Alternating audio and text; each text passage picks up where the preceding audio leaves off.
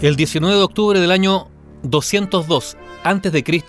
se registró el desenlace de la denominada Segunda Guerra Púnica entre Roma y Cartago. Ese día, las tropas del general romano Escipión el Africano vencieron a las del cartaginés Aníbal Barca en la famosa batalla de Sama. La Segunda Guerra Púnica que enfrentó Roma con la metrópoli africana de Cartago, ubicada en lo que hoy día sería Túnez, se inició en el año 218 a.C. a raíz del dominio sobre Hispania y se extendió rápidamente a un gran número de escenarios, incluyendo la propia península itálica. En el año 205 a.C., Publio Cornelio Scipión, el general romano que había asegurado el control de Hispania, fue elegido cónsul y entonces propuso un atrevido plan para terminar con la guerra. Así como Aníbal, el comandante cartaginés, había llevado la guerra a Italia cruzando los Alpes el año 218 a.C., ahora Escipión proponía atacar directamente la ciudad de Cartago. La propuesta era muy arriesgada, ya que implicaba desplazar el grueso del ejército a África, dejando casi desprotegida Roma, y apostaba que Aníbal se retiraría para acudir en defensa de su ciudad. El Senado romano inicialmente se opuso, y a Escipión se le permitió solamente reclutar voluntarios y mercenarios para lanzar una campaña en África, pero poco a poco, las victorias que obtuvo empezaron a respaldar su postura. Paralelamente, Publio Cornelio Scipión entabló negociaciones con algunos de los aliados de los cartagineses, y el mayor éxito fue reclutar para su causa a Masinisa, el príncipe de Numidia, en la actual Mauritania, apoyándole en sus pretensiones al trono a cambio del apoyo de su caballería en la guerra. La apuesta de Scipión salió bien. Ante las victorias de los romanos en suelo africano, Cartago llamó de vuelta a Aníbal, alejando el peligro de Italia. Así, ese 19 de octubre del año 202 a.C., los dos grandes generales se encontraron frente a frente en Sama, en las proximidades de Cartago, cerca del actual Túnez, para librar la batalla que decidiría el conflicto de una vez por todas.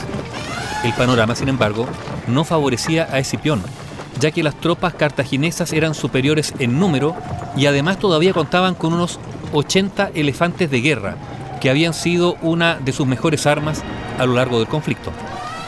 Aníbal situó a los paquidermos al frente de la formación con la intención de desbaratar las líneas romanas, formadas por tres líneas de infantería en el centro y dos alas de caballería. Muy parecida era la formación de los cartagineses, pero más compacta en las filas de infantería. Aníbal esperaba romper la formación romana con sus elefantes y rodear luego a los enemigos con la caballería. Sin embargo, a lo largo de la guerra, los romanos ya habían aprendido el mayor punto débil de esas enormes bestias de guerra. Si entraban en pánico, se convertían en un peligro para su propio bando. Por eso, nada más empezar el combate, los romanos hicieron sonar las trompetas para asustar a los animales, a los que luego la infantería ligera atacó con jabalinas y piedras. Como había previsto Escipión, los elefantes intentaron huir, primero desde los flancos, sembrando el caos entre la caballería de los cartagineses, y luego a través de las líneas romanas. El cónsul había dispuesto la infantería en distintas unidades, pero separadas en vez de una fila compacta, dejando así espacio por el que los elefantes pudieran escapar sin arrollar a los romanos. La caballería romana aprovechó entonces el caos para hostigar a las dos alas de la caballería enemiga que se batieron en retirada. En ese punto, la infantería cartaginesa todavía conservaba una ventaja numérica y además una formación más compacta. Pero todo cambió cuando los jinetes romanos, que habían puesto en fuga a la caballería cartaginesa, dieron media vuelta y atacaron a sus enemigos por la retaguardia, rodeando la infantería y determinando el resultado de la batalla. Los números de esa batalla de Sama hablan por sí mismos. Mientras los romanos sufrieron alrededor de 4.000 bajas, los cartagineses contabilizaron unos 24.000 muertos y 10.000 prisioneros. Aníbal logró salvarse y escapar del campo de batalla, pero su suerte estaba escrita.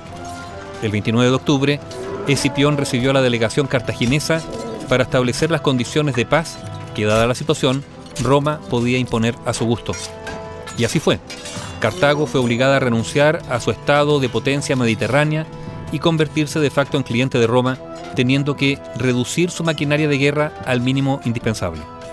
Consecuencias de esa batalla de Sama que puso fin a la Segunda Guerra Púnica con la victoria de las tropas romanas de Escipión el Africano sobre las cartaginesas de Aníbal ese 19 de octubre del año 202 antes de Cristo.